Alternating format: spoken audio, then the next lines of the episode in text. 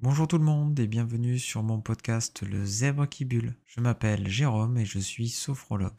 Dans ce podcast, je vous parlerai de sophrologie, de bien-être, de méditation et de tout ce qui pourra me passer par la tête. Alors, c'est parti Vous êtes souvent stressé, vous dormez mal, vous êtes épuisé et avez du mal à vous lever le matin. Vous avez du mal à manger équilibré, à digérer, vous avez toujours une envie de grignoter. Prenez le café par intraveineuse. Vous avez facilement tendance à l'anxiété. Ou vous sursautez facilement. Vous courez partout, tout le temps. Tout vous semble urgent. Si c'est votre cas, il y a de fortes chances que votre système nerveux sympathique soit suractivé. Mais ce n'est pas une fatalité. C'est justement ce que je vais essayer de vous expliquer aujourd'hui plus en détail. D'abord, le système nerveux. Alors, que se passe-t-il dans votre corps? Pour schématiser, nous allons diviser votre système nerveux en deux. Bromi, euh, ça fera pas mal.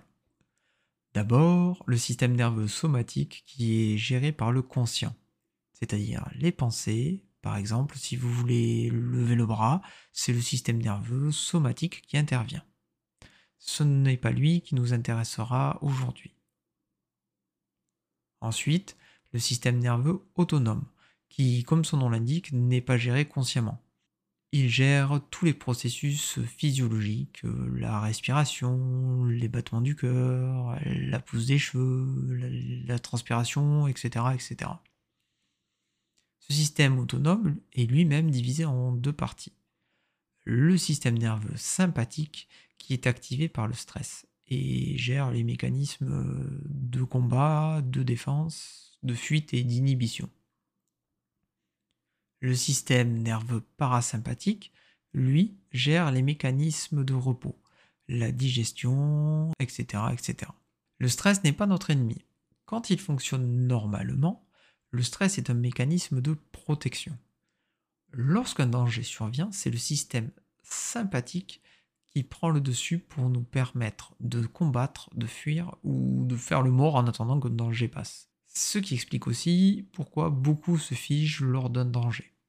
En cas de stress soudain, notre corps sécrète de l'adrénaline, puis du cortisol, qui sont les hormones du stress et le système nerveux sympathique détourne lui l'énergie consacrée aux processus physiologiques, qui ne sont absolument pas nécessaires à ce moment-là, pour en donner plus à nos muscles. Par exemple, la digestion, la pousse des cheveux, etc., tout ça peut attendre pour échapper à un tigre à dents de sabre. Une fois que le danger est écarté, on revient en mode normal. C'est-à-dire que les hormones du stress baissent, la digestion et le sommeil reprennent leur cours tranquillement. Le cortisol est la même hormone qui nous permet de nous lever le matin quand elle est sécrétée comme prévu. À dose normale, il a même des propriétés anti-inflammatoires. D'ailleurs, vous connaissez peut-être la cortisone, qui en est un dérivé. Alors pourquoi le stress pose-t-il autant de problèmes de nos jours? Eh bien, de nos jours, les sources de stress sont plus diffuses et surtout constantes. On ne peut pas courir pour échapper à une facture, à un patron toxique, une charge mentale toujours plus grande et toujours plus lourde chaque jour. Ces circonstances perçues par notre système comme un danger sont récurrentes ou permanentes et on se sent toujours sous la menace.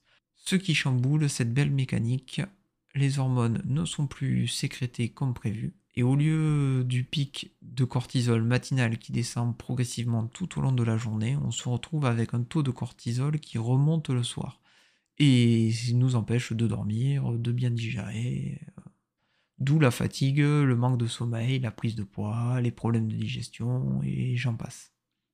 Alors, que faire pour apaiser le système sympathique? L'une des solutions est la sophrologie la seule partie du système nerveux autonome sur laquelle on peut un tout petit peu influer consciemment, c'est la respiration. Essayez d'arrêter votre cœur même en y pensant très fort, ça risque d'être un peu compliqué. En revanche, inspirez profondément en gonflant le ventre, là vous pouvez. Vous commencez à comprendre ce que vient faire la sophrologie là-dedans? La première chose à faire, c'est de calmer ce stress en inspirant profondément avec une respiration ventrale, aussi appelée respiration diaphragmatique. Comme les bébés. Une personne qui est, euh, qui est stressée a tendance à ne respirer qu'avec le haut du torse. Les poumons se gonflent beaucoup moins et la respiration se fait plus courte. Prendre le temps de respirer profondément, se poser le temps d'un exercice de sophrologie, c'est le meilleur moyen d'indiquer au système autonome que nous sommes en sécurité dans l'instant présent. C'est compliqué de paniquer ou de courir en respirant profondément.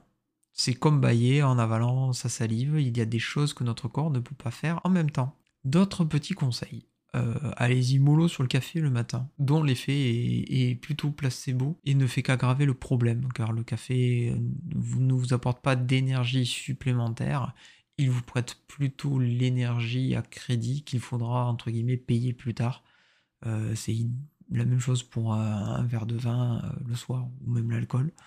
Préférez plutôt un thé vert ou une infusion.